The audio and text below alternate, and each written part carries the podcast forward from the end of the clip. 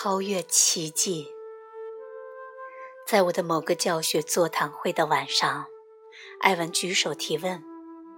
他最近刚从纽约搬来圣塔克鲁斯，所以能够定期参加晚上的座谈会。他和蔼纯真的特质十分讨人喜爱。丽尔娜，你真的开悟了吗？这要看你对开悟的定义是什么。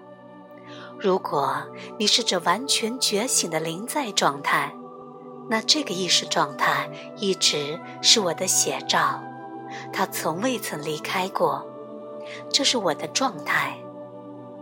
如果你说的开悟是指那个让所有的无意识浮现并进入意识觉知的过程，我可以告诉你。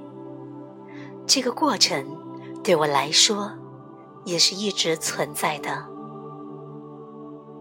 那么你是开悟的？我不能回答你这个问题，艾文。当我真正觉醒时，我是完全处在当下的。我存在于合一之中，头脑没有想法，也没有内在的评论员。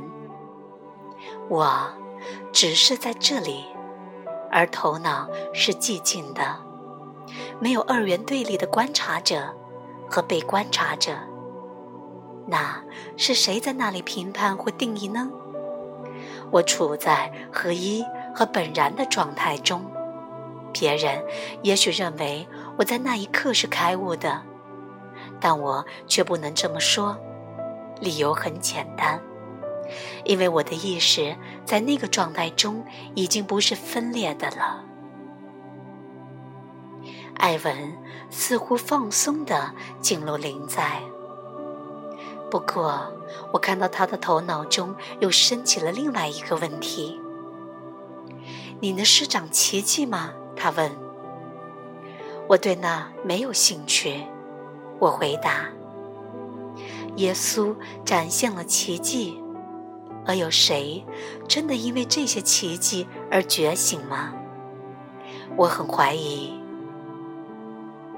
最伟大的奇迹，就是在当下时刻完全觉醒，经历到生命的实相。奇迹是给那些信徒的，这些人没有奇迹的支持，就不会相信他们的信仰。那些经由自己体验而真正认识宇宙和真理的人，不需要奇迹。生命本身就是奇迹，而这一刻就是奇迹。对我来说，足够了。